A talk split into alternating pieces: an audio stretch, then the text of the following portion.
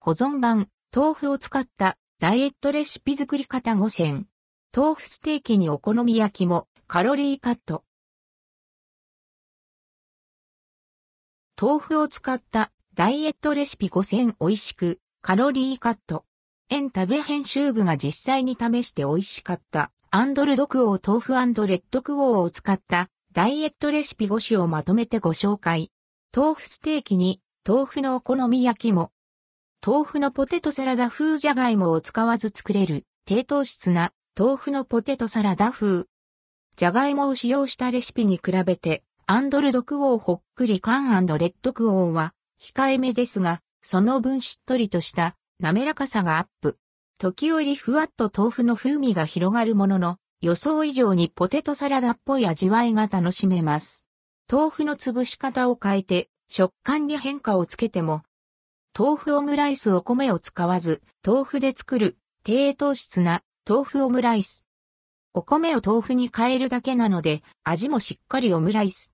豆腐は炒める際に崩して小さくすると、よりお米っぽさが増します。お好みでケチャップライスの具材を変えたり、卵の焼き加減を変えたりと、アレンジが楽しめるのも嬉しいポイント。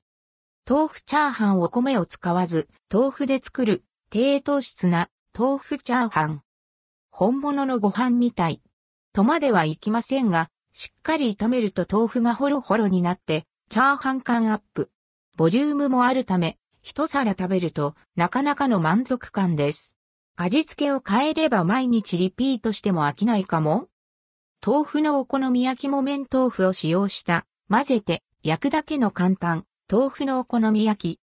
とにかく生地が、ふっくら、ふわ、ふわ。思った以上にお好み焼きっぽい味わいで、ダイエット中でなくとも作りたくなる美味しさ。ボリュームアップさせたいときは、お好みで肉やシーフード、揚げ玉などを加えてみて、豆腐ステーキダイエット中のおかずとしてはもちろん、お酒のつまみにもぴったりな豆腐ステーキ。カリ、もちっと焼き上げられた豆腐と、コクのあるソースの相性抜群。ソースに加えられたネギのシャキシャキとした食感が良いアクセントになっています。さらにヘルシーにしたいときは、片栗粉なしで焼くのがおすすめです。せっかくなら、長く楽しく続けたいダイエット。気になるレシピを実際に試してみてはいかがでしょうか？